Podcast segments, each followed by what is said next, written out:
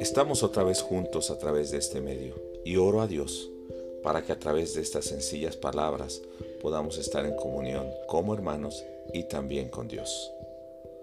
El pasaje de Isaías capítulo 8 versos 9 al 22 nos da un mensaje para las naciones lejanas como nosotros, no solamente en distancia, sino en tiempo. Que aunque se preparen las naciones y se armen en la guerra, se preparen contra las dificultades, contra todo lo que viene, no les servirá de nada, porque Dios les hará fracasar. La gente morirá, correrá y quedarán atrapados en sus propias trampas. Por lo que Isaías enseña a sus discípulos que ellos solamente confíen en la bondad de Dios. En Él pongan su esperanza, solamente en Dios. Isaías recibe un mensaje y al mismo tiempo una advertencia sobre su familia, porque ellos juntos van a servir como un mensaje al pueblo. Su familia servía junto al profeta Isaías. Este pasaje nos dice que la situación va a ser tan complicada y tan difícil que la gente va a consultar a sus dioses buscando respuesta, a sus adivinos, pero no encontrarán respuesta a lo que está pasando.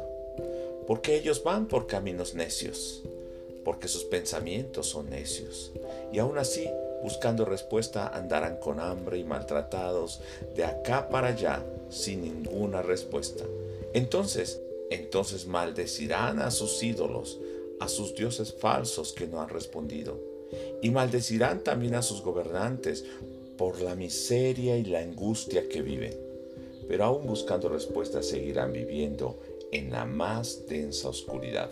Mas Dios estaba pidiendo a Isaías y nos pide hoy a nosotros lo mismo. Que nos tomemos firmemente de su mano, que no sigamos la forma de vida como todo el pueblo, que no tengamos temor cuando vienen las guerras o los conflictos. Y sobre todo, que solo al Dios Todopoderoso debemos adorar y temer. Hoy pensemos cómo estamos respondiendo ante esta crisis. ¿Podemos esperar en Dios aunque la gente corra de un lugar para otro? ¿Volveremos nuestra alabanza a Dios en reclamo o maldición por lo terrible de la situación que está enfrentando el mundo? ¿O nos tomaremos firmemente de la mano de Dios y dejaremos de andar por los caminos necios y de oscuridad donde caminan los que no conocen a Dios? Hoy debemos confiar en la bondad de Dios y poner nuestra esperanza solo en Él. Al orar y al estar en nuestras casas en esta cuarentena, Parece que no podemos hacer mucho por hablar este mensaje. Isaías recibió la palabra y la compartió a sus discípulos, a los que él enseñaba, les dio la revelación de Dios. Enseñemos a nuestras familias la palabra y el temor real a Dios, con una vida limpia. Al mismo tiempo, apoyemos a nuestros hijos, a nuestra esposa, para que juntos seamos la familia que pueda dar testimonio y ser usada por Dios.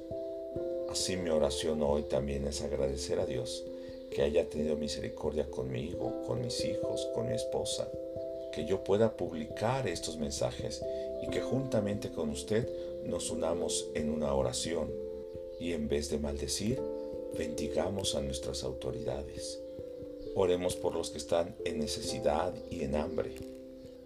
Que nosotros estemos tomados de la mano del Dios Todopoderoso y solamente a Él adoremos y temamos.